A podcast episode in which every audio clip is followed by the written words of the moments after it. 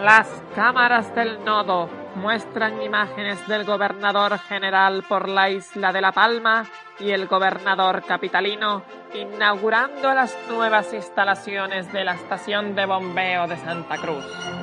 Vemos cómo el gobernador de la ciudad corta con gozo la cinta terciopelada que protege el mamotreto ante los aplausos y vítores de los allí asistentes.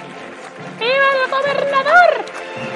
De fondo, una columna de humo que parece tocar los cielos asciende hasta San Telmo y llena de aroma a los deliciosos helados que ahora gozan de mayor reputación.